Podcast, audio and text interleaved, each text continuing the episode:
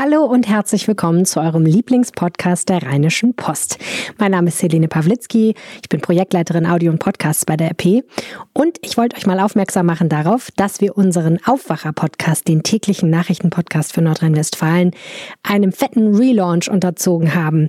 Seit dem 11. Januar erwartet euch dort ein neues Sounddesign, jeden Morgen um 5 Uhr das Wichtigste aus Nordrhein-Westfalen in hintergründigen Kollegengesprächen und ganz viele tolle Gimmicks jede Woche, unter anderem spannende Samstagsepisoden. Den Aufwacher gibt's übrigens auch in der Düsseldorf- oder Bonn-Edition mit Lokalnachrichten aus eurer Stadt. Ich würde mich wahnsinnig freuen, wenn ihr mal reinhört. Vielleicht wird ja der Rheinische Post Aufwacher euer neuer Lieblings-Daily News Podcast. Der Rheinische Post Aufwacher, den findet ihr in jeder Podcast-App und bei Spotify. Und jetzt viel Spaß mit dieser Episode eures Lieblingspodcasts. Bei Twitter trennt der Hashtag Mega-Lockdown. Das macht Hoffnung. Ich frage mich ja mal, was kann jetzt noch kommen an Lockdown? Die wollen die Rheinbahn äh, singen, zu Hause zu bleiben. Dass man nicht mehr ÖPNV Echt? fahren kann. Mhm. Oh, das ist aber eine schöne Überleitung zu einem unserer Themen heute. Ja? Reden wir schon wieder? Ach ja, wir reden Ja. über die Rheinbahn. Ja, ja, ja, ja. Mhm. Ja, und zwar auch über Corona und die Rheinbahn Stimmt. so. Ah ja, schon wieder so lange her. Mhm. Sehr praktisch. Und du hast mit schwarz-grünen Verhandlern gesprochen über ihre Visionen. Genau. Das war sehr interessant. cool. Ich habe mir erklären lassen, bevor ja die entscheidende Abstimmung am Montag ist, was CDU und Grüne mit unserer schönen Stadt vorhaben. Na, da bin ich ja mal gespannt. Außerdem haben wir mit Mr. Düsseldorf höchstpersönlich gesprochen, Timo Beck, dem, was ist er eigentlich? Unternehmer, Podcaster, Gastroexperten, Lebemann, Smokingträger. Fallen dir noch ein paar Wörter ein? Ich war sehr dankbar, weil ich äh, so oft schon Mr. Düsseldorf gelesen habe und jetzt endlich verstanden habe, so ungefähr, wer er ist und was er tut. Ja, und er hat uns erklärt, was mich sehr überrascht hat, welche Gastronomen in der Krise sogar gewinnen. Und wir haben das Wetter für euch. Vom Wetterstruxi. Vom Wetterstruxi. Genau. Mein Name ist Helene Pawlitzki und ich bin verbunden mit Arne Lieb. Ihr hört Folge Nummer 140 dieses Podcasts und der Rhein steht bei 1,89 Meter. Rheinpegel. Der Düsseldorf-Podcast der Rheinischen Post. Ich bin ja hochgradig gespannt, ob uns dieses Voice-over-IP-System, was wir hier verwenden, heute wieder verlassen wird oder ob es diesmal funktionieren wird. Ist doch schön, dass es einfach auch noch Spannung im Leben gibt. Ja, total. Ja, in diesen langweiligen Lockdown-Zeiten ab und zu mal so ein bisschen kribbeln in der Brust, wenn du denkst, hm, könnte funktionieren oder auch nicht, was wir hier machen. Ich habe gestern äh, den Fehler gemacht, äh, zwar all meinen Gesprächspartnern äh, dieses Interviews mit Schwarzen und Grünen, also mit CDU und, Grünen, zu sagen, dass wahrscheinlich ein Foto von unserem Videostream gemacht wird. Wir waren ja über Video verbunden, dann aber nicht daran gedacht, dass ich ja selber gar nicht rauszublenden bin, deswegen mit auf dem Foto bin. habe mich vor eine weiße Wand gesetzt mit einem dunkelblauen Hemd und sehe ein bisschen aus wie der Tod auf zwei Beinen, Politiker interviewt, glaube ich. Bin mal gespannt, wie das aussieht, wenn das gedruckt ist. Aber im Januar sehen ja auch alle aus wie der Tod auf zwei Beinen. Da hat ja keiner, Ja, genau. ge- konnte ja auch keiner im Skiurlaub fahren. Ich sehe aus wie der sonnenlose Winter. Oh, einem Büro. Ich finde, du siehst gut aus in dunkelblau, Arne. Ja, danke, Helene. Also in Natura auf jeden Fall. Auf dem Foto weiß ich es natürlich nicht, aber in Natura auf jeden Fall. Das werden auch alle wissen, die das Foto sehen. Ich bin gespannt. Absolut. So, jetzt hast du auch ein gutes Teasing mal schön auf Online und Print nochmal gegeben. Das ist eine gute Idee. Die Zeitung mal Genau, das angucken, das, Interview- lohnt sich. Unglaublich, das Interview erscheint nicht nur in einem Podcast, sondern auch bei AP Online und der Rheinischen Kleines Post Nebenprodukt. am Montag. okay, aber vorher reden wir schon hier drüber. Das heißt, exklusive Inhalte nur für Rheinpegelhörer. Die erfahren schon vorab, was du besprochen hast. Und ich würde sagen, lass uns direkt tief einsteigen in diese spannende Materie. Ähm, also Vorgeschichte. Wir wissen ja alle, es gab eine Wahl, es gab ein äh, Wahlergebnis. Wir haben einen CDU-Oberbürgermeister, der muss sich jetzt im Rat natürlich irgendwie auch eine funktionierende Kooperation suchen ähm, von Parteien, die da miteinander was machen wollen und Projekte machen wollen. Und diese Kooperation ist Schwarz und Grün. Ja, und was etwas anders ist als bei seinem Vorgänger Thomas Geisel, ist, dass der Oberbürgermeister Stefan Keller ähm, sogar Teil dieser Kooperation ist. Also der hat mit verhandelt und ähm, sieht sich mit als Teil dieses Stadtratsbündnisses. Das muss er ja Kraft seines Amtes nicht sein. Er ist ja direkt gewählt äh, von der Bevölkerung und es könnte jetzt auch eine Mehrheit, wenn sie eine Mehrheit hätte von Linkspartei und SPD jetzt zum Beispiel sich finden, die gar nichts mit Herrn Dr. Keller zu tun hat. Aber man äh, will zusammenarbeiten und hat explizit ein gemeinsames Programm jetzt veröffentlicht. Hm. Und stell uns doch vielleicht ganz kurz mal Dramatis Personae technisch äh, die weiteren handelnden Personen am Verhandlungstisch, beziehungsweise die, über, mit denen du gesprochen hast, vor. Also es gab ja keinen richtigen äh, Verhandlungstisch, sondern es gab äh, Verhandlungskonferenzen über Video. Insofern waren eine unglaubliche Menge Menschen beteiligt, also ungefähr 50 Personen pro Seite, also pro, pro Partei, äh, was daran lag, dass ähm, man in 14 Arbeitsgruppen zu verschiedenen Themen da sich getroffen hat. Und ähm, naja, aber diejenigen, auf die es natürlich am Schluss ankommt, äh, bei so etwas sind neben dem Oberbürgermeister die Spitzen von Partei und Fraktion. Das sind dann diejenigen, die diesen Vertrag unterzeichnen werden und die eben auch sprechen für das Gesamtwerk und so den Gesamtüberblick haben. Und dazu noch die Fraktionsgeschäftsführer als hauptamtliche Person, Personen, die da mitarbeiten. Für Dummies, nur damit ich mitkomme, ähm, Partei und Fraktion sind ja nicht das Gleiche. Da muss ich immer noch mal drüber nachdenken. Genau. Partei ist alle und Fraktion ist das, was dann im Rat sitzt, im Prinzip. Ja, genau. Vereinfacht schon. Also die Partei, genau, jede Partei hat eben einen Kreisverband hier in Düsseldorf. Das sind die Menschen organisiert, die eben Parteimitglieder sind. Wenn du jetzt bei den Grünen Mitglied bist, dann oder bei der CDU, dann bist du eben Mitglied des Düsseldorfer Kreisverbands. Und in den Stadtrat sind eben von jeder Partei eine bestimmte Anzahl von Menschen ge gewählt und die bilden zusammen die Stadtratsfraktion. Das sind die, die quasi sozusagen parlamentarisch dann dieses ähm, Programm umsetzen und eben stimmberechtigt sind. Mhm. Und wer ist das jetzt mit Namen so?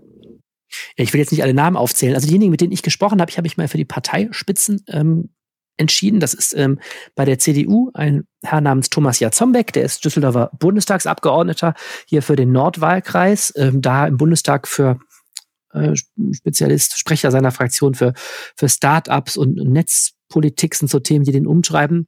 Und übrigens einer der beiden Menschen, die der Wahlkommission am Wochenende vorstehen. Also der wird beim Bundesparteitag nachzählen, wie viele Leute Friedrich Merz und ähm, Armin Laschet und Norbert Röttgen gezählt haben. Das mhm. ist übrigens ein Job, den er auch als hat. Aber er ist jedenfalls ein anderes äh, Amt, was hier für uns jetzt wichtig ist. Er ist äh, Vorsitzender des Düsseldorfer CDU-Kreisverbands. Mhm. Okay. Und auf der grünen Seite? Ja, die Grünen haben ja bei einem eine Doppelspitze. Äh, der grüne Kreisverband hat eine weibliche Doppelspitze, bestehend aus zwei Frauen namens Paula Elsholz und Mirja Cordes. Das heißt, die Grünen sind bei diesem Interview eine Person im Vorteil gewesen, sozusagen, weil ich es auch sinnvoll fand, die beide dabei zu haben. Vielleicht sollte sich die CDU auch mal eine geben, dann könnten sie auch mit zwei Personen auflaufen. ja, das Modell kommt ja, ne? Die, die SPD in Düsseldorf hat jetzt auch, ähm, die wählen jetzt, wenn sie eine neue Parteiführung wählen, erstmals auch eine Doppelspitze und haben auch eine Ratsfraktion erstmals eine Doppelspitze. Also ähm, die CDU ist da langsam in der Minderheit mit ihren Nicht-Doppelspitzen sozusagen. Okay, und ihr habt euch auch zur Videokonferenz getroffen. Ähm, ja, erzähl doch mal, was hast du die denn so gefragt?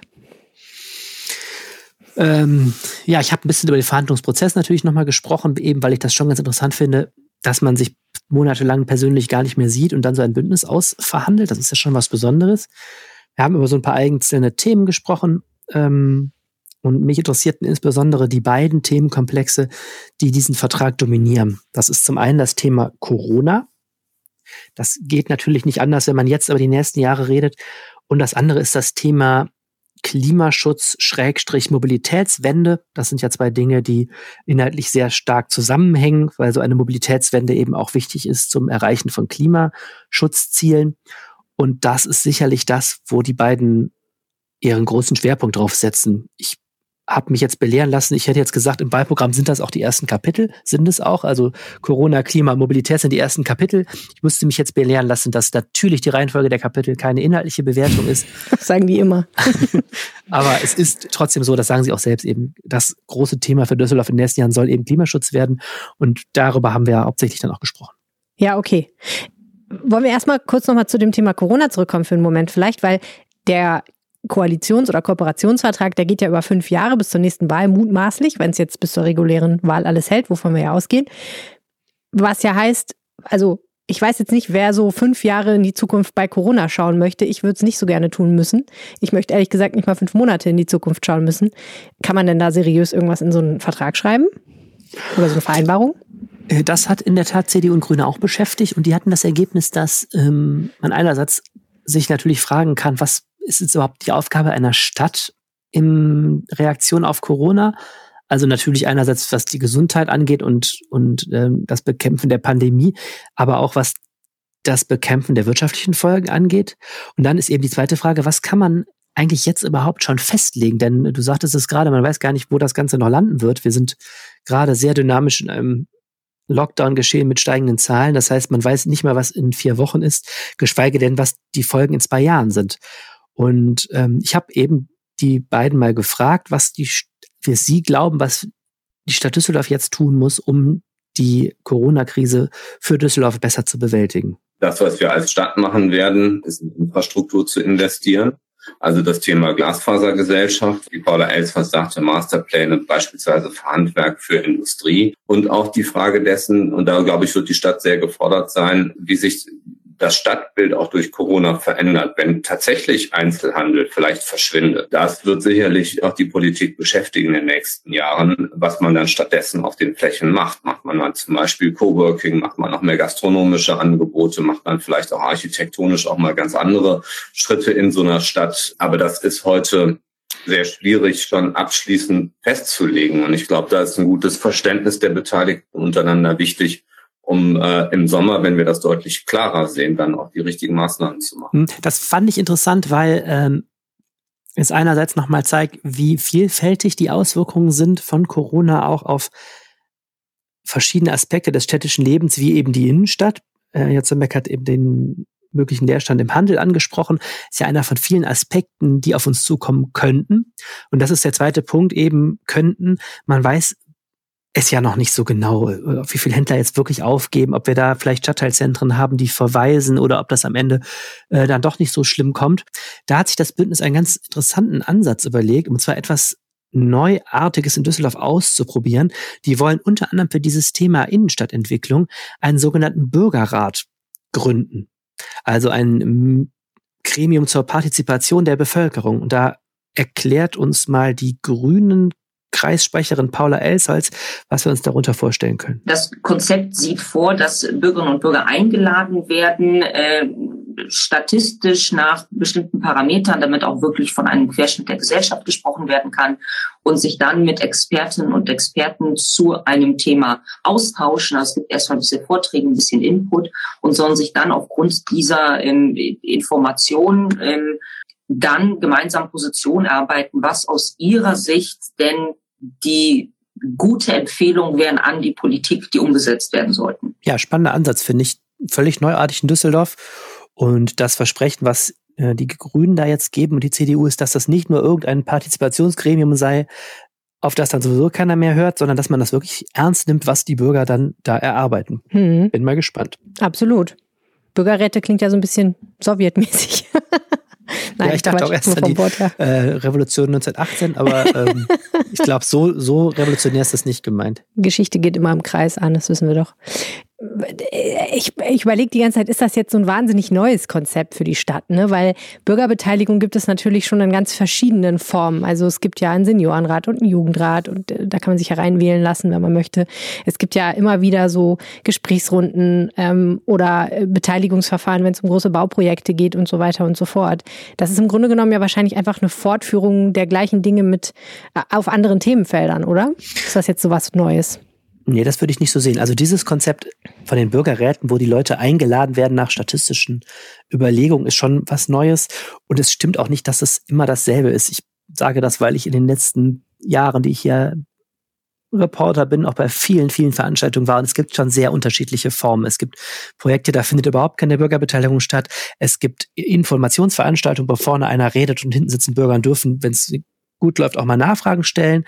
Ähm, und es gibt eben auch wirklich partizipative Projekte. Wir hatten das jetzt zum Beispiel bei dem großen Stadtplanungs- äh, Konzeptpapier Raumwerk D, wo dann große Veranstaltungen sind, wo Bürger dann in Kleingruppen und ja, ist das immer Waterbowl, Fishbowl, da äh, verschiedenen Techniken irgendwie aktiviert werden sollen. Es gibt da schon sehr, sehr unterschiedliche Sachen. Ich einerseits, ähm, also ich, ich will das jetzt nicht so negativ sagen, es gibt manchmal auch Sachen, die finde ich führen zu nichts. Andererseits muss man mal positiv gewendet sagen, ähm, unsere Gesellschaft, unsere Großstadtgesellschaft neigt zum Auseinanderdriften und die Menschen lassen sich auch insgesamt viel, viel weniger vorschreiben als früher, sondern wollen eingebunden werden. Und es ist, glaube ich, sehr, sehr wichtig, sich zu fragen, auch als Politik, wie kann man Leute da aktivieren, ins Boot holen, auf sie hören. Gerade bei diesen großen Planungsprojekten, wenn da jetzt eine Rheinbrücke gebaut werden soll, ist es unheimlich wichtig, dass man auch die Anwohner anspricht. Du wirst es nie schaffen, dass alle mit einem Projekt zufrieden sind, aber es ist schon wichtig, glaubhaft als Politik zu zeigen, äh, dass man die Leute da ernst nimmt. Und das ist schon was, was nicht so einfach ist, dafür Methoden zu finden. Und insofern glaube ich, ist das, was die jetzt versuchen, sind schon wieder neue Instrumente. Und da muss man einfach jetzt mal abwarten, ob sich das bewährt oder ob das dann am Ende vielleicht auch mal ein Versuch war, wo man hinterher sagt, das war umständlich und hat nichts gebracht. Das vermag hm. ich jetzt nicht einzuschätzen. Aber mir ist gerade erst, als du das sagtest, so klar geworden, wie das laufen soll. Das heißt ja, dass ich vielleicht eines schönen Tages einen Zettel in meinem Briefkasten finde, in dem, auf dem draufsteht, Hallo Frau Pawlitzki, Sie passen gerade demografisch so gut, ähm, mögen Sie nicht teilnehmen an diesem Bürgerrat zum Thema XY oder mögen Sie generell nicht einfach zum Bürgerrat kommen? Ähm, also so ein bisschen wie eine Juryeinladung in den USA, habe ich mir das gerade vorgestellt. Ähm, weil, ne, wenn, wenn die das wirklich nach so einem, so einem statistischen Proports machen wollen, dann müssen sie ja wirklich so auf diese Weise Leute auswählen. Das, das geht ja dann gar nicht von wegen Bewerbung, sondern. Das weiß ich nicht. Es also, gibt ja verschiedene Modelle. Ne? Spannend. Ne? Das wäre ja so ein bisschen wie bei ja, den Chefen. Wenn sich keiner als Chefenrichter meldet, genau. dann, dann äh, wirst du da angeschrieben. Es kann aber auch sein, dass dann einfach schlicht Leute sich melden und dann wird eine Gruppe zusammengestellt ähm, unter den Interessenten, ja. Interessenten. Ne? Denn da Leute hinzuschleppen. Ja, aber ich fände das spannend, Leute mal so spontan einzuladen, weil ich glaube, dann würden auch mal Leute mitmachen, die sich sonst nicht an sowas beteiligen. Könnte ich mir vorstellen, die sonst einfach nicht von sich aus nicht auf die Idee kommen. Ist ja auch ganz spannend. Total. Ne? Sonst sind es ja ehrlich gesagt auch ein bisschen immer die gleichen, die sich mit Ideen zu Wort melden. Ja, es ist hochspannend. Ich äh, bin da sehr, äh, sehr gespannt und das Thema Innenstadtentwicklung ist sowieso hochspannend. Also was da auf Düsseldorf zukommt, wenn der Handel ja sowieso gerade schwächelt und was dann mit, mit den Straßen passiert, das ist so also für die eigene Stadt ein spannendes Thema. Ja, auf jeden Fall. Dann hast du sie ja zu einem Titel gefragt, zu einem Wort, das haben wir in der letzten Episode schon, äh, haben wir schon drüber diskutiert, das Wort Zukunftsfest. Ne? Genau, das ist ähm, steht vorne drauf. Also der, die Überschrift über diesem, dieser Kooperationsvereinbarung ist Gestaltungsbündnis für ein zukunftsfestes Düsseldorf.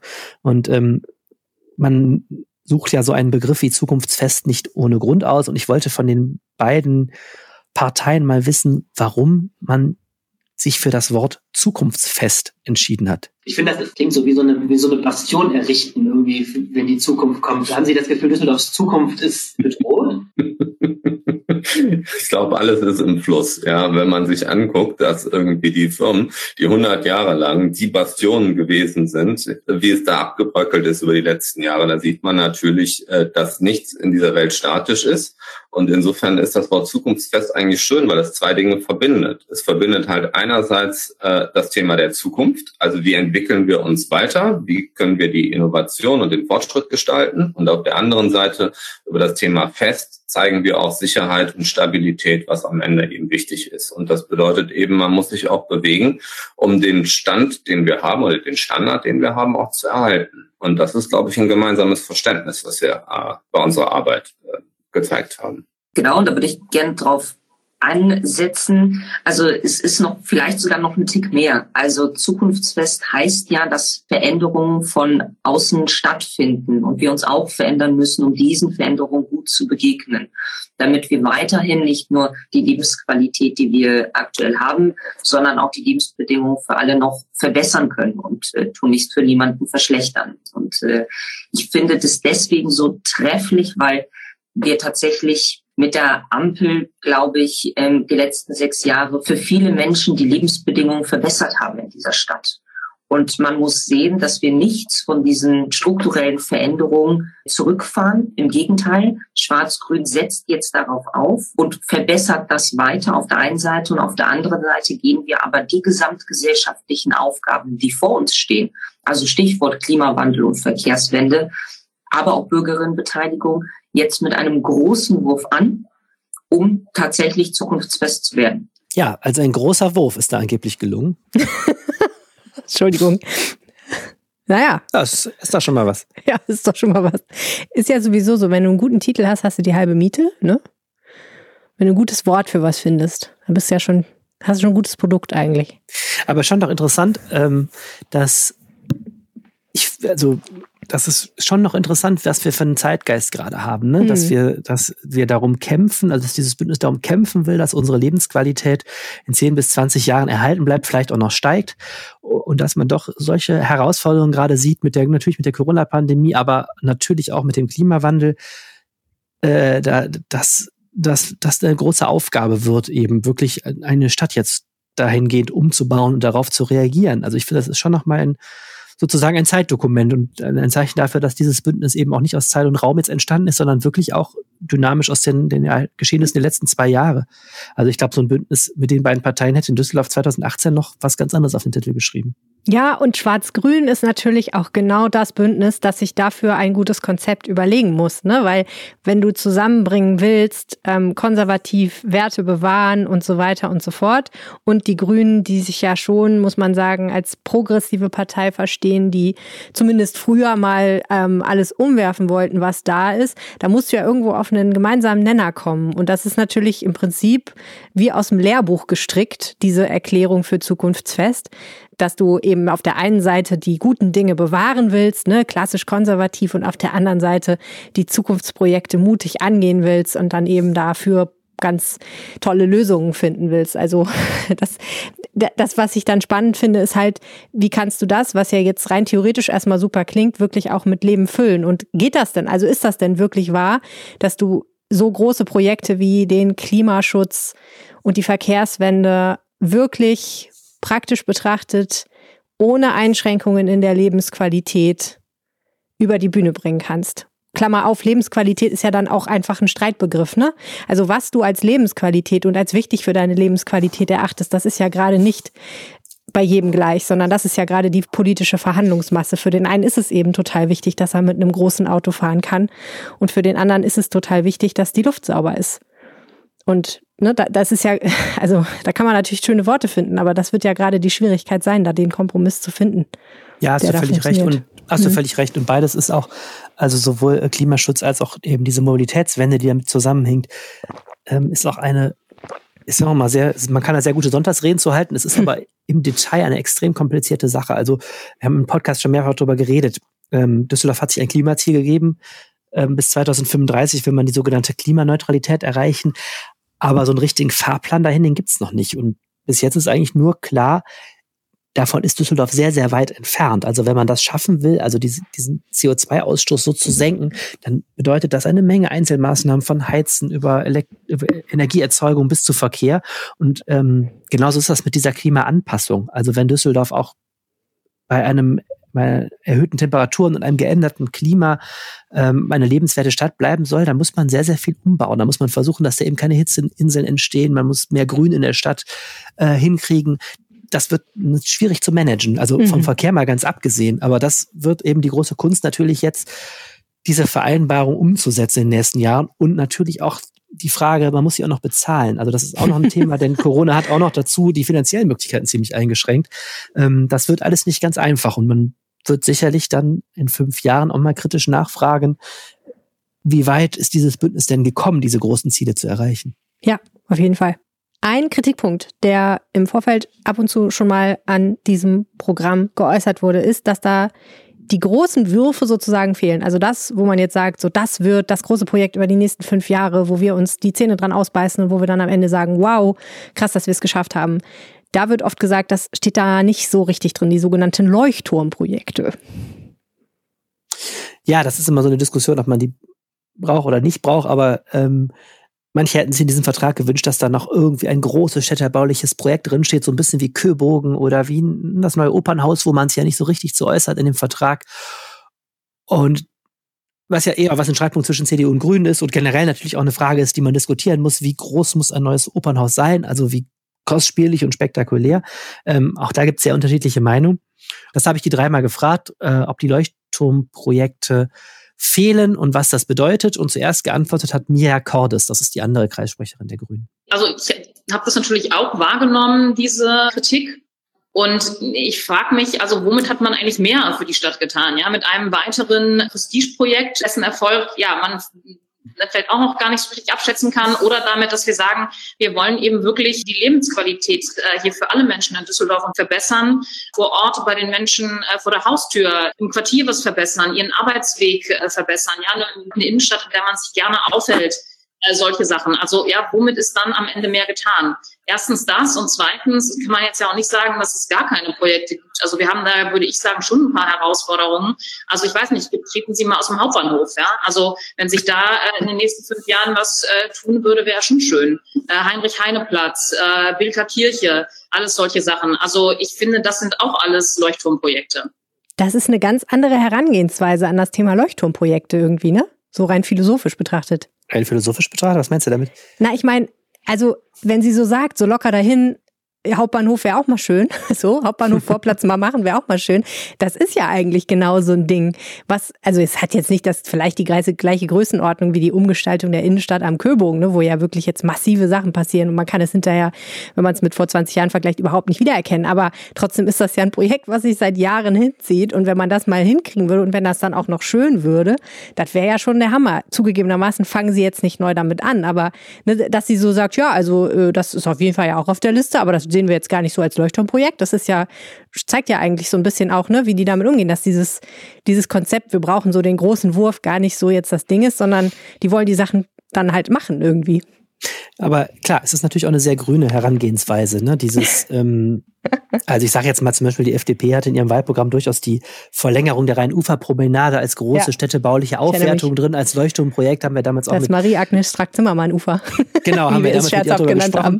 Ähm, das ist irgendwo nicht so eine grüne Herangehensweise, ne? Das, sondern die, klar, Mia Collis sagt jetzt, es ist auch ein Leuchtturmprojekt, wenn man eine Stadt klima, klimagerecht umbaut, äh, ist ja was dran, aber es ist ein anderes Verständnis. Es gibt ja diese Vorstellung schon, damals haben wir ja mit Frau Strack-Zimmermann darüber geredet, diese Vorstellung, dass man sagt, es, eine Stadt muss auch sich bewegen und muss diese großen architektonischen Highlights auch ermöglichen, um auch Folgeinvestitionen anzuziehen. Es ist eben eine andere politische Denke und das ist schon ganz interessant, dass ich glaube, die bei den Grünen in der DNA der Grünen nicht so eine Rolle einfach spielt.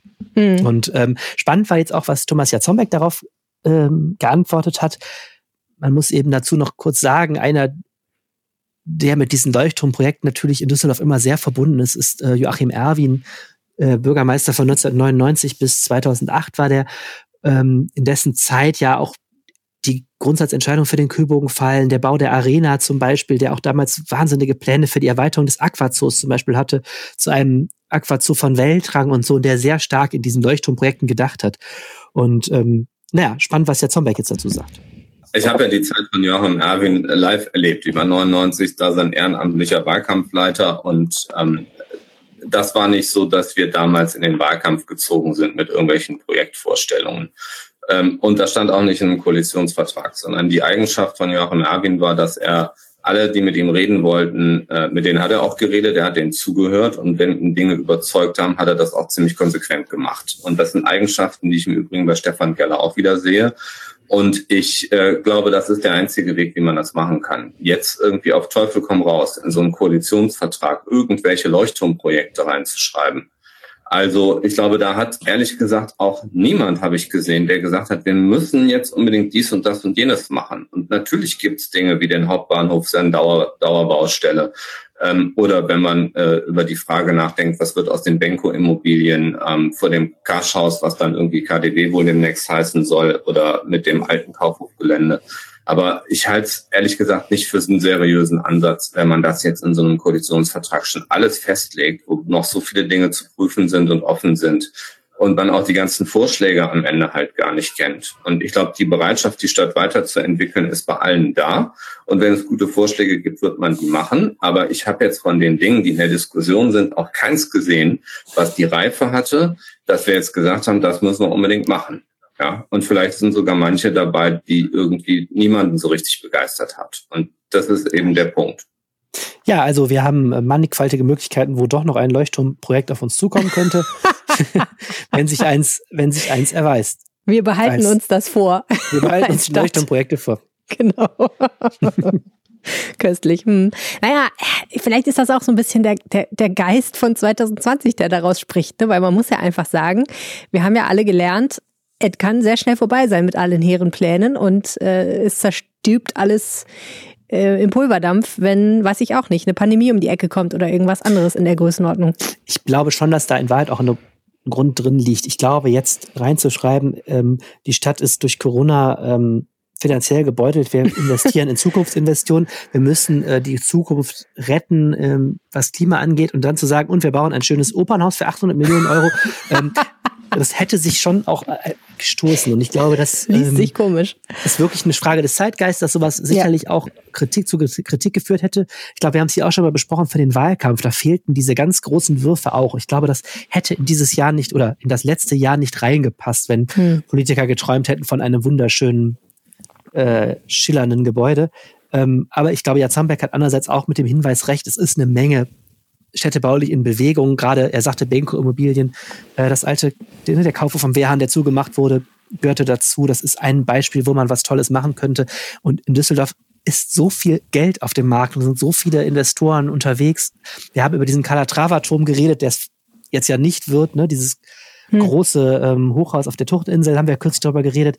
Es gibt so viele Dinge, die in Bewegung sind und möglicherweise fällt mh, hm, der Stadt auch das nächste große Projekt auch zu, was die Politik dann ähm, sicher mit auf den Weg bringt, was aber auf, auf private Initiative äh, kommt. Also es, wir brauchen, glaube ich, keine Angst haben, dass in Düsseldorf hier stadtplanerisch Stillstand herrscht. Dafür ist auch zu viel immer noch in Bewegung.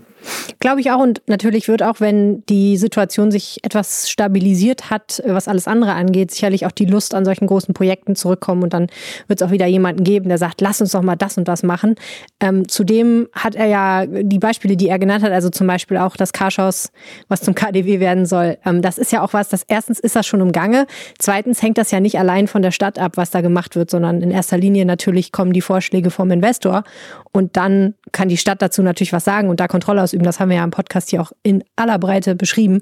Aber ne, das ist ja jetzt nichts wie beim Köbogen, wo man sagt, wir wollen hier ein großes städtebauliches und städteplanerisches Projekt anstrengen, was sich dann nochmal anders anlässt und wo nochmal anders die Stadt als kontrollierender Faktor sozusagen auftritt vielleicht, ne? Oder als federführend, möchte ich sagen. Klar, das war schon. Weißt du, was ich meine? Okay. Klar, mein Kübel war natürlich ein sehr großer Wurf. Also sowas macht genau. auch eine Stadt wie Düsseldorf nicht, nicht in jedem Jahrzehnt sozusagen in der Größenordnung. Ähm, ja, aber wie gesagt, ich glaube, was auch den Kühlbogen ausgezeichnet hat, war ja auch, dass da sehr, sehr viel privates Geld geflossen ist. Und ich glaube, mhm. da die Grundstücke sind da und die Begehrlichkeiten sind da. Und da bin ich mal gespannt. Und auch da wird sicherlich Schwarz-Grün, wenn sie ihre äh, Versprechen ernst meinen, jetzt stärker darauf achten, dass das auch mit den neuen Klimaschutzzielen verträglich ist. Also das muss auch in Düsseldorf muss auch grüner gebaut werden. Das gilt sicherlich auch für mögliche Leuchtturmprojekte wie den Bahnhofsvorplatz. Auch da wird ja jetzt nochmal darüber diskutiert, ob man da doch noch die Bäume erhalten kann oder nochmal umplanen mit mehr Fahrradabstellmöglichkeiten und so. Also so dieses, dieses Primat der Klimapolitik wird sicherlich etwas sein, was auch den Städtebau prägen wird. Aber wie gesagt, ich mache mir keine Sorgen. Das gehört auch so zur Düsseldorfer DNA, dass man äh, sich hier ähm, immer mal wieder große Würfe gönnt, dass ich mir keine Sorgen mache, dass das langweilig wird bis 2025. Absolut. Mein Eindruck jetzt beim Hören auch dieses Gesprächs nochmal war, ähm, die haben sich alle ganz gut verstanden. Die haben sich jetzt auch alle ganz gut, falls es noch Punkte gab, die strittig waren, zusammengerauft. Die sind fest entschlossen zu einer stabilen Zusammenarbeit. Und dann ist jetzt wahrscheinlich einfach nur noch die Frage, wie lange wird das funktionieren und wann kommt der erste Streit auf, oder? Ja, erstmal, der erste Schritt ist am Montag, müssen die Mitglieder ja noch zustimmen ähm, von beiden Parteien. Die machen zeitgleich um 19 Uhr einen Parteitag, natürlich digital. Und ähm, es gehen aber eigentlich alle davon aus, dass beide zustimmen werden. Die Stimmung auch so, wenn ich jetzt mal so rumgefragt habe, ich sehe da nicht mehr die Brisanz drin, dass da jetzt irgendeiner ausschert. Ähm, dann geht's erstmal formal los. Und ja, gut, klar, Streit wird's geben oder beziehungsweise Konfliktpunkte wird's geben. Sicherlich immer spannend, wenn so ökologische Themen berührt sind. Da gibt es so einige, die vielleicht mal kommen könnten in den nächsten Jahren. Und ansonsten, klar, ich sag mal, an diesem Punkt des Verfahrens, wenn eine Kooperation nicht scheitert, sind immer alle einer Meinung und glücklich über die, Kooper äh, die, die gute Zusammenarbeit. Und ähm, das wird sich dann im harten Alltag zeigen, ob man wirklich sich so nahe steht, wie jetzt verlautbart wird. Ja, die Ehe entscheidet sich nicht vor dem Standesamt oder in der Kirche, sondern wenn es darum geht, wo man in welches Restaurant man gehen soll und genau. welches und warum Auto man der Abwasch soll. immer liegen geblieben ist, das sind die wirklich wichtigen Fragen. Die wirklich wichtigen Fragen. Okay, cooles Thema. Ähm, Sollen wir direkt weiterspringen zu einem kleinen anderen Aufreger, der was mit der Rheinbahn zu tun hat? Ja, gerne. Also, bei der Rheinbahn gab es ja ganz lange die Regelung, man soll nicht vorne einsteigen wegen Corona. Und das haben die jetzt geändert, ne? Genau, bei der Rheinbahn äh, es geht um die Busse von der Rheinbahn, nicht die Bahn und auch nicht die Metrobusse, da ist es anders, sondern nur die anderen Busse sozusagen. Und da ist es jetzt seit Mitte Dezember wieder vorgeschrieben, dass Fahrgäste vorne einsteigen. Mhm. Warum? Ja, die Rheinbahn hat ja dieses früher verbreitete System erst 2019 überhaupt wieder eingeführt. Und das hat natürlich den Grund, dass man vorne sein Ticket vorzeigen muss. Hm. Ähm, früher musste man das vorzeigen, heute darf man es da auf einen Scanner legen. Aber ganz klar, das ist eine automatische Ticketkontrolle. Während, wenn die Leute hinten einsteigen, so die Erkenntnisse der Rheinbahn, dann äh, schlüpfen auch viele rein, die keine Fahrkarte haben. Hm. Und äh, da will man den Druck auf Schwarzfahrer erhöhen. Ja, okay, macht Sinn. Habe ich früher natürlich nie gemacht, aber der Gedanke wäre mir gekommen, sagen wir es mal so. Also nicht in Düsseldorf, sagen wir mal so, als ich sehr jung war. Äh, ähm, warum ist denn das jetzt ein Problem? Ja, ist die Frage, ob das ein Problem ist. Die Rheinbahn steht natürlich in der ganzen Corona-Pandemie sehr unter Druck. Ähm, die Regierung ruft immer wieder auf, den ÖPNV nicht zu benutzen. Jetzt wird ja, oder angeblich wird ja gerade diskutiert, ihn komplett stillzulegen, ähm, um den Lockdown zu ver verschärfen. Ist natürlich eine super ungünstige Situation jetzt für die Verkehrsunternehmen. Ne? Die Rheinbahn einerseits hat sie ein Hygienekonzept jetzt ähm, aufgelegt, andererseits versucht versuchen die Verkehrsunternehmen aber auch immer zu, ähm, zu verkünden, dass sowieso es nicht viele Infektionen im ÖPNV gibt. Gleichzeitig eben, wie gesagt, die Bundesregierung führt immer wieder den Nahverkehr an, wenn es um, um Corona-Infektionen gibt. Also so ganz ungefährlich ist das sicherlich nicht, vor allem wenn man da eben eng zusammenkommt. So. Und die ja. Reimann hat jetzt natürlich noch ein anderes Problem, nämlich dass sie auch Fahrer hat, die Kontakt äh, mit Fahrer und Fahrerinnen hat, die Kontakt mit äh, Fahrgästen haben, die natürlich ebenfalls sich Sorgen machen. Und die Reimann hat jetzt alle Busse umgerüstet mit so Plexiglasscheiben. Also es gibt jetzt eine, mhm. Eine richtige äh, Absperrung zwischen der dem Fahrerstand und dem, den Fahrgästen. Und als die umgerüstet waren, die Busse damit, da hat die Freimann gesagt, so, jetzt sind unsere Fahrer geschützt, jetzt können die Fahrgäste auch wieder vorne einsteigen. Okay. So, und jetzt Hört sich ja erstmal unproblematisch an. Ja, genau. Jetzt gibt es eben einige Kritik daran, unter anderem von einer Frau von der Düsseldorfer SPD, die heißt Dorothea Düsedau, die eben sagt, naja, also wenn man sich das in der Praxis anguckt, jetzt gibt es als Stau an der ersten Tür. Leute stehen eng an, wenn es voll wird und äh, der Einstieg dauert eben länger und ist enger, als wenn man durch alle Türen rein, reingeht. Aber könnte das nicht einfach verändert werden, indem die Leute nicht so drängeln? ja, du, deine Karriere als Rheinbahn-Sprecherin äh, hat einen wichtigen Schritt eben genommen. Das sagt die Rheinbahn nämlich auch. Die sagt, äh, Leute, besonnen, alle kommen in den Bus. Wobei, wenn ich schon höre, alle kommen in den Bus, fragt man sich, wie voll sind eigentlich die Busse? Ähm, naja, ganz äh, ehrlich, also im Moment sind die nicht sehr voll. Ne, was nee, ne? ich, so ich, ich fahre jetzt selber nicht Bus, aber ich sehe immer Busse an mir vorbeifahren, die ziemlich leer sind. Genau, also, ich, bei denen ich sehe, glaube ich es auch nicht. Dass, ich bin jetzt auch nicht, also ich bin zu nah an der Bahnstation, um viel Bus zu fahren, aber ähm, ich habe auch nicht den Eindruck, aber Genau, da sagt die Reimann eben, das ist das eine und die andere ist eben, es gibt jetzt ein Einbahnstraßensystem, also vorne rein, hinten raus, was dazu führt, dass man sich dann wohl auch nicht trifft. Das naja, war ja wahrscheinlich irgendwie vorher schon so, so ein bisschen so, ne? Also die meisten Leute steigen ja hinten aus, wenn sie hinten sitzen. Na gut, egal. Ja, ich will jetzt nicht weiter ja. die Rheinbahn-Sprecherin markieren, sorry. Das scheint mir nur bislang alles relativ unproblematisch. Ich habe jedenfalls drüber geschrieben und es gab unglaublich viele Reaktionen, wie immer, wenn man über solche äh, menschennahen Rheinbahn-Themen schreibt. Leute diskutieren sich die Köpfe heiß. Ja. Ähm, und ich meine, ein bisschen ist die Quintessenz, man kann tun, was man will. Es ist eine richtige Mistsituation trotz Maskenpflicht. Die Rheinmann sagt zwar auch, sie, sie macht die äh, Züge, äh, die Busse und Züge häufiger sauber jetzt, also sie werden häufiger desinfiziert und gereinigt, aber natürlich auch nicht an jeder Station.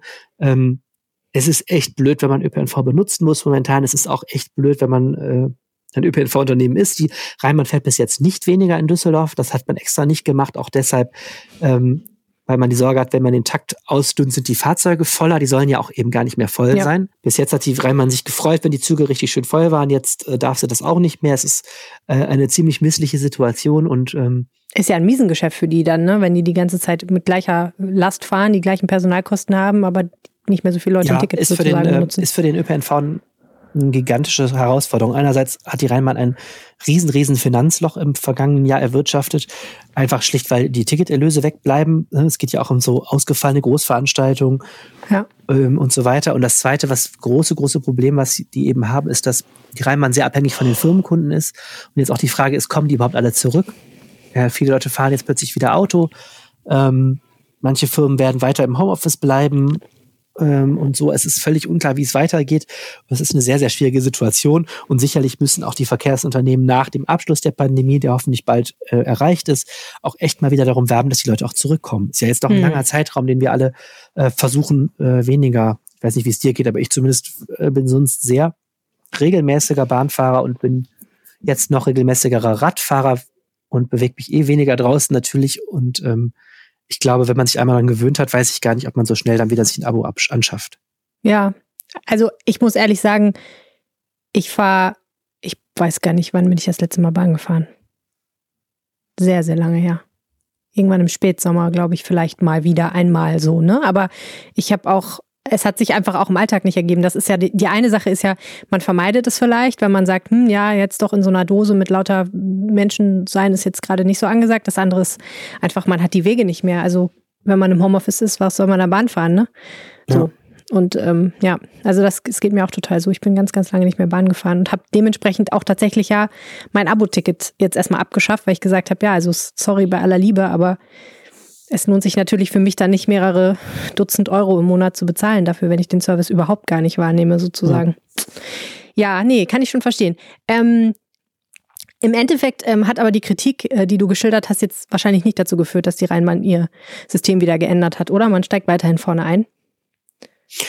Ja, so, ja, so wie ich das sehe schon. Ich weiß auch, du hast es ja gerade äh, auch ausgeführt. Ich weiß auch gar nicht, wie, äh, was sich jetzt groß verändern würde, wenn die Leute hinten einsteigen. Am Ende, ähm, da hast du völlig recht, glaube ich, geht es darum, wenn man Bahn und Bus fährt momentan, dass man wirklich auch dann entspannt bleibt, die Maske aufsetzt, schön weit auseinander steht, auch an solchen Stellen, sich auch vernünftig hinsetzt. Also eines der wenigen Male, die ich Bahn gefahren bin in letzter Zeit, setzten sich freundlicherweise zwei Frauen auf den Vierersitz direkt neben mich, obwohl total viel frei war. Das habe ich auch überhaupt nicht verstanden. Ähm, man muss ja auch irgendwie momentan die Größe der Fahrzeuge irgendwie ausnutzen.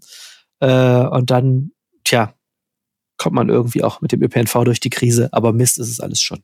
Das stimmt. Nicht so toll ist das übrigens alles auch für die Gastronomen in Düsseldorf. Und wir haben mit einem Mann gesprochen, der sie fast alle, glaube ich, mit Vornamen kennt und duzt.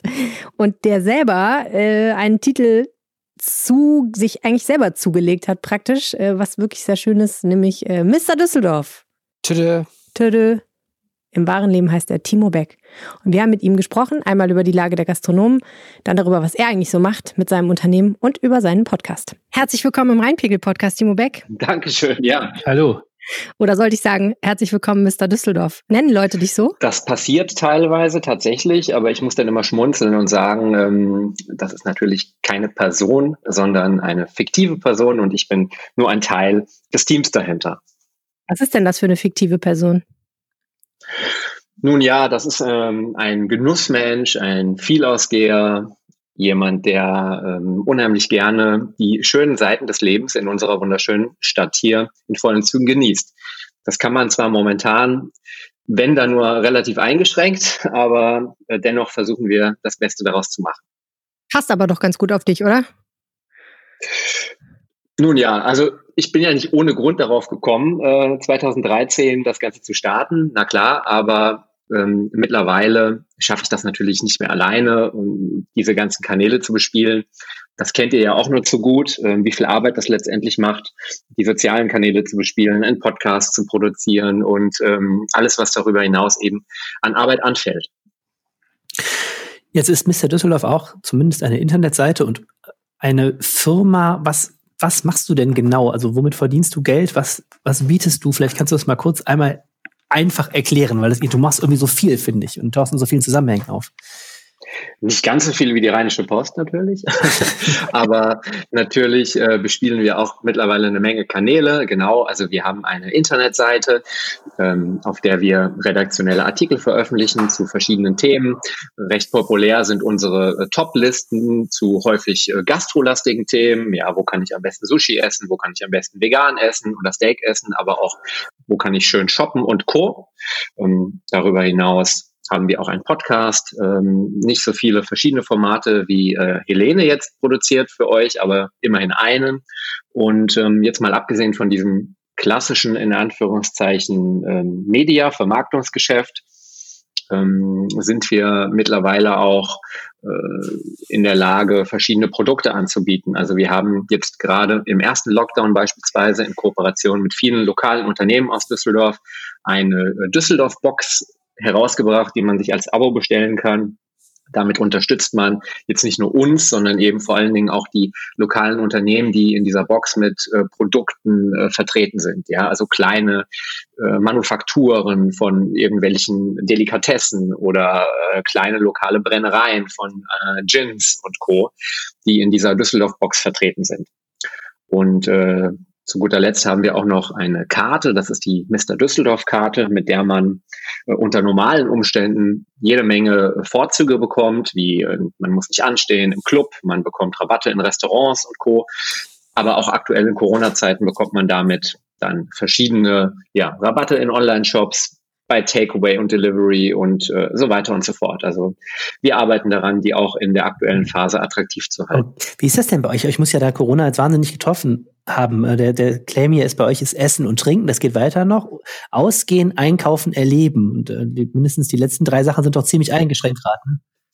Genau, da wird es natürlich schwierig bei den äh, letzten drei Sachen. Ähm, also wie gesagt, äh, wir kooperieren natürlich in erster Linie mit äh, kleinen, inhabergeführten lokalen äh, Gastronomien und Geschäften, versuchen diese natürlich auch in der aktuellen Phase zu unterstützen mit allen möglichen ähm, ja, Hinweisen, die wir geben können. Beispielsweise führen wir eine sehr ausführliche Delivery- und Takeaway-Liste und versuchen da wirklich jeden, jedes Angebot in Düsseldorf mit einer guten Qualität zu listen. Die besten Coffeeshops haben wir gerade heute veröffentlicht, wo man äh, sich zumindest mal so ein Highlight des Tages holen kann oder unabhängige Buchhandlungen, wo man jetzt abgesehen von dem ähm, großen Online-Riesen mit dem A auch äh, Click und Collect machen kann ähm, hier in Düsseldorf. Ähm, letztendlich betrifft uns das natürlich auch, wenn unsere Kunden äh, schwere Zeiten haben, dann ähm, erfahren wir das natürlich auch. Aber wie schon eben gesagt, mit dieser Box zum Beispiel, die wir im ersten Lockdown dann äh, in Kooperation mit vielen lokalen Geschäften auf die Beine gestellt haben, versuchen wir das ein wenig zu kompensieren. Aber natürlich haben wir auch schon bessere Zeiten gesehen, jetzt rein äh, betriebswirtschaftlich betrachtet. Aber ich möchte da nicht klagen, denn es gibt ähm, viele, viele, denen es wesentlich schlechter geht, wenn ich an die Gastronomen selbst zum Beispiel denke. Was glaubst du denn, wie es weitergeht? Wir sind ja im Moment im Lockdown. Zumindest bis Ende des Monats, keine Ahnung. Alle, die man so fragt, sagen, ja, äh, die harten Tage sind danach noch wahrscheinlich noch nicht vorbei. Ähm, könnte dann noch einen weiteren Lockdown geben. Was glaubst du denn, wie 2021 für euch wird? Also ich tue mich da wahnsinnig schwer, Prognosen abzugeben. Ähm, es gibt ja jeden Tag Neuigkeiten bezüglich ähm, dem Verlauf der Pandemie. Und äh, ich bin recht vorsichtig, äh, tendenziell lieber ein bisschen pessimistisch, was äh, unsere Geschäftsplanung angeht und rechne im Prinzip erst gegen Ostern oder vielleicht sogar Frühsommer mit äh, dann erheblicher Besserung. Aber für den Moment schauen wir einfach wirklich von Tag zu Tag, was geht, was ist möglich, was können wir hier für die äh, Düsseldorfer Gastronomie, für die ähm, lokalen Unternehmer und Co. tun ähm, und versuchen einfach das Beste daraus zu machen. Also wir improvisieren tatsächlich. Wir sind aber auch ein sehr kleines Team, was natürlich von Nachteil ist, wenn es darum geht, ähm, größere Projekte umzusetzen. Aber auf der anderen Seite sind wir relativ agil und können uns schnell auf neue Situationen einstellen. Und ähm, nun ja, so kommen wir irgendwie über die Runden. Wie, wie nimmst du denn die Stimmung so wahr unter den Düsseldorfer Gastronomen? Ich stelle mir immer vor, dass die ziemlich düster sein muss, aber ich weiß das gar nicht, ob das stimmt. Ich bin mit vielen Gastronomen auch privat ganz gut befreundet und die Stimmung ist sehr unterschiedlich und äh, die Lage ist auch tatsächlich sehr unterschiedlich bei den einzelnen Gastronomien und äh, Gastronomen, die dahinter stehen. Was jetzt den eigentlichen Inhaber, den Gastronom betrifft, gibt es so zwei Lager, habe ich das Gefühl, oder drei vielleicht. Also der eine, der ähm, steckt die Situation relativ locker weg, der hat ein professionell professionell geführten Betrieb mit einer ordentlichen Buchhaltung schon, schon jahrelang geführt und ähm, kommt jetzt mit den entsprechenden Hilfen, die ja teilweise als Prozentsatz des äh, Vorjahresumsatz äh, ausgezahlt werden und Kurzarbeit und Co. gut über die Runden. Das ist vielleicht nicht phänomenal, aber man kommt damit über die Runden. Dann hat man so ein paar Corona-Profiteure, wie ja, ein paar angesagte Pizzerien zum Beispiel, ohne jetzt hier irgendwelche Namen zu nennen, die mit Corona mehr Geschäft haben als vorher, weil sie ein Produkt haben, was sich wunderbar für Takeaway oder Delivery anbietet. Und okay, darüber habe ich gar nicht nachgedacht. Ja, und entsprechend auch die sozialen Kanäle Spannend. gegebenenfalls ähm, dann gut nutzen, um das auch entsprechend zu promoten. Und dann haben wir noch äh, eben Gastronomen, die leider nicht so gut über die Runden kommen, weil sie vielleicht vorher auch keine ganz saubere Buchhaltung hatten, jetzt entsprechend die diese Anträge nicht ordentlich einreichen können, die auch kein ordentliches Takeaway-Konzept haben und die ja möglicherweise tatsächlich in die, in die Insolvenz gehen müssen oder zumindest es schwer haben. Mhm. Was glaubst du denn, wie sieht die Gastrolandschaft in einem Jahr aus in Düsseldorf? Ja, das ist eine gute Frage. Also es wird sicherlich eine, eine Bereinigung in Anführungszeichen geben. Ähm, das meine ich jetzt nicht, nicht unbedingt äh, im positiven Sinne. Ähm, es wird eine Bereinigung geben in dem Sinne, dass, dass es einige Konzepte und einige auch tolle inhabergeführte Gastronomien womöglich nicht mehr geben wird zum Ende des Jahres, was sehr schade ist.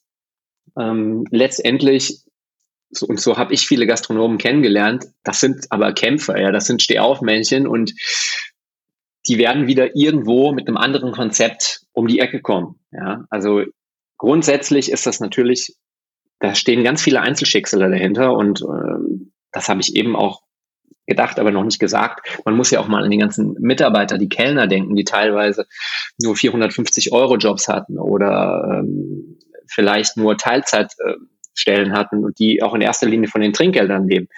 Die trifft es teilweise noch härter als die eigentlichen Gastronomen. Ähm, das tut einem unheimlich leid, wenn man das mitbekommt. Ja, die können teilweise ihre Mieten nicht mehr bezahlen mhm. und Co.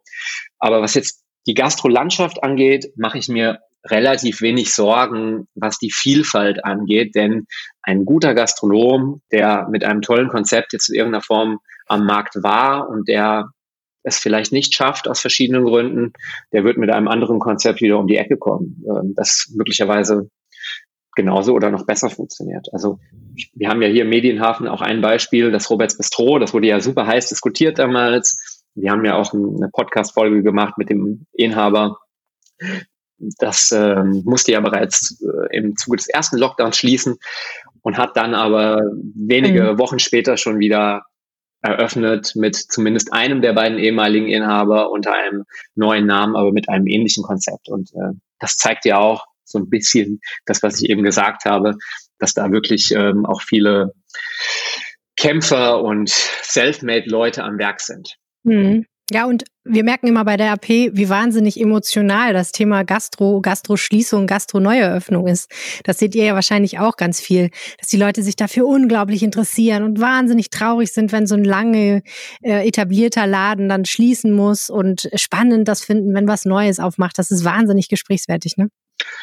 Absolut. Also die Gastro-Themen laufen bei uns auch in der Regel am besten, deutlich besser als ähm, Shopping-Themen oder Kulturthemen oder tagespolitische Themen haben wir nicht so viele, aber Gastro ist auf jeden Fall immer ganz weit vorne und ja, es ist scheinbar ein sehr emotionales Thema. Das ist ein Thema, das die Leute bewegt und interessiert und ähm, irgendwie ganz tief berührt, ja, wenn man so einen Stammladen hat, wo man sich täglich den Kaffee holt oder wo man abends hingeht mit seiner äh, Freundin oder dem Freund und, und hat ein romantisches Dinner. Das äh, ist irgendwie ein hochemotionales Thema tatsächlich, ja. Also wir wundern uns auch immer wieder, wie, äh, wie stark das die Leute berührt. Total. Und jetzt müssen wir noch mal ganz kurz über euren Podcast reden. Rein geredet, ein Podcast, bei dem ihr zu dritt seid. Vielleicht kannst du einmal kurz sagen, ähm, wer da das Team ist und auch ganz oft noch tolle Gäste dabei habt. Ja, äh, wir produzieren seit Ende 2018 einen Podcast, ähm, reingeredet, wie du schon sagtest. Wir schaffen das leider nicht so regelmäßig wie ihr mit äh, dem Rheinpegel oder dem, dem Aufwacher ganz zu schweigen ähm, rauszukommen, sondern ungefähr einmal im Monat sitzen wir zusammen in unserem Team und das sind äh, abgesehen von mir noch äh, unsere ja attraktive Kollegin Paula und äh, unser netter junger Kollege Robert. Äh, zu dritt besprechen wir alles Mögliche, was zum guten Leben in Düsseldorf dazugehört ja, von den besten Sushi-Läden über Tipps zum ähm, Wein für die Feiertage. Und wie du schon sagtest, haben wir auch immer wieder den ein oder anderen Gast aus Düsseldorf. jetzt zuletzt äh, unser neuer Oberbürgermeister, Dr. Stefan Keller, wobei wir in unserem Podcast-Format dann da jetzt weniger natürlich auf die tagespolitischen Themen eingehen, sondern dann eher schauen, was ist das für ein Typ, was macht der gerne, wo geht der gerne essen, wo trifft man den vielleicht mal mittags zum Kaffee und ähm, versuchen mit diesem monatlichen Format den Leuten äh, eine leichte Unterhaltung mit an die Hand zu geben, äh, wenn sie schon alle anderen Podcasts gehört haben. Und wenn du sagst, Paula, unsere attraktive Kollegin, muss man sagen, sie ist, äh, das ist nicht im Scherz gemeint, das ist professionell gemeint, sie ist Model von Beruf. Sie ist hauptberuflich äh, Modell, allerdings ist sie auch Schauspielerin und ähm, hat auch eine ganz gute Stimme, besser als ich, hat auch diverse Sprechtrainings hinter sich und bereichert unseren Podcast auf jeden Fall nicht nur optisch. Sehr, sehr schön. Also, sollte man mal reinhören, ähm, ist nochmal ein ganz anderer Blick vielleicht auch auf die Menschen hier in Düsseldorf und äh, immer spannend, wenn man gute Tipps haben will, wie man das schöne Leben genießen will. Vielen, vielen Dank, Timo Beck. Ich danke euch, liebe Arne und liebe Helene, für die Einladung und wünsche euch mit euren äh, Podcasts alles, alles Gute für die äh, Zukunft und ähm, nochmal großes Lob für euren, für euren Relaunch. Ich höre ja sowieso schon jeden Tag rein. Den Aufwacher-Podcast, ja. Danke. Den Aufwacher-Podcast und beim Rheinpegel auch immer, wenn er rauskommt. Also weiter. Sehr gut. Dankeschön. So muss das sein. Vielen Dank. Sehr gerne. Macht's gut. Und jetzt haben wir zum Abschluss für euch auch noch das Wetter. Und das kommt wie immer nicht von uns, sondern vom Wetterstruxi. Das ein oder andere Mal in diesem Winter gab es schon die Situation, dass zumindest mal angedeutet worden ist, es wird schneien und was ist passiert? Nischt. Grüße damit euch zum Wochenendwetter. Dieses Wochenende ist das allerdings ein bisschen anders. Ein bisschen anders, denn es gibt immer noch eine Komponente, die uns einen Strich durch die Rechnung machen könnte. Und das wäre die Temperatur in 1500 Meter Höhe. Kommen wir zum Samstag. Uns wird ein Niederschlagsgebiet von Westen her erreichen und dieses wird auf sehr kalte Luft treffen, die vor allem bodennah liegt. Nun ist es so, dass die Luftmischung aus den oberen Stockwerken immer so ein bisschen braucht, bis sie nach unten durchgegeben wird. Heißt so viel wie, kommt in der Luftschicht von 1500 Meter Höhe ähm, wärmere Luft an, braucht das immer noch eine gewisse Zeit, bis die sich auch am Boden durchgesetzt hat. Und das könnte uns an diesem Wochenende in die Karten spielen. Denn am Samstag kommt halt eben dieses Schneegebiet herangezogen. Dieses wird in etwa zwischen 19 und 22 Uhr ankommen. Das ist noch so ein bisschen abhängig von der, ähm, vom Wettermodell, von den Berechnungen her. Und ähm, dieses Schneeband wird dann bis in den Sonntagmorgen hinein hinreichen. Ne?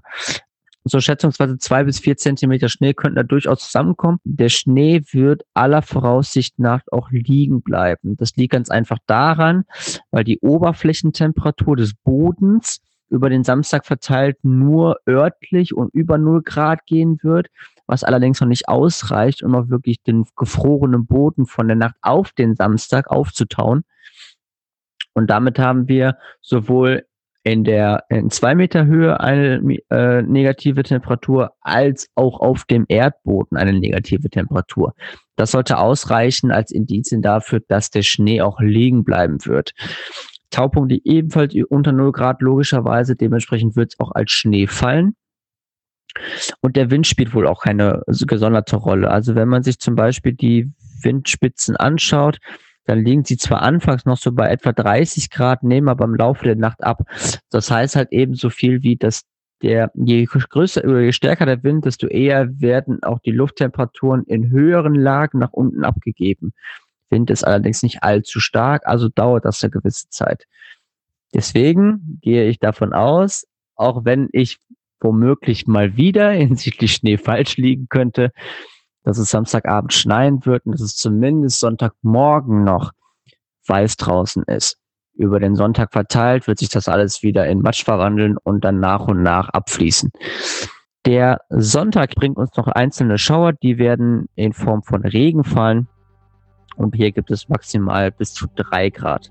In diesem Sinne wünsche ich euch ein schönes Wochenende und wir hören uns nächste Woche wieder. Ciao, ciao. Der Wetterstruxi, der sympathische Hobby-Meteorologe, der das Wetter für Düsseldorf übrigens auch auf seiner Facebook-Seite verbreitet und, habe ich jetzt gelernt, auch in einem eigenen Podcast. Also es lohnt sich auf jeden Fall, da mal vorbeizuschauen. Und das war der Rheinpegel für diese Woche. Wenn ihr uns unterstützen wollt, geht das mit einem RP Plus Abo. Das findet ihr unter rp-online.de slash abo-rheinpegel. Und ich würde mich gerne an dieser Stelle nochmal für die vielen Menschen bedanken, die das 2020 abgeschlossen haben. Es war kein einfaches Jahr. Für uns nicht, für euch nicht und für viele wirtschaftlich ganz bestimmt auch nicht. Und dann noch zu sagen, wir unterstützen einen Podcast, den wir mögen, mit einem Abo ganz freiwillig, das ist schon der absolute Hammer. Also vielen Dank dafür. Wenn ihr uns etwas zu dieser Episode oder sonst irgendwie sagen wollt, erreicht ihr uns per E-Mail an reinpegel.rheinische post.de. Eine E-Mail-Adresse, die man nicht so leicht vergessen kann. Ihr könnt uns auch wieder Wetterstruxi auf den Anrufbeantworter sprechen oder eine Sprachnachricht schicken. Die Telefonnummern für den Anrufbeantworter lauten 0211 9763 4164 und die Sprachnachricht oder die WhatsApp geht an 0171 90 38 099. Oder ihr twittert uns an.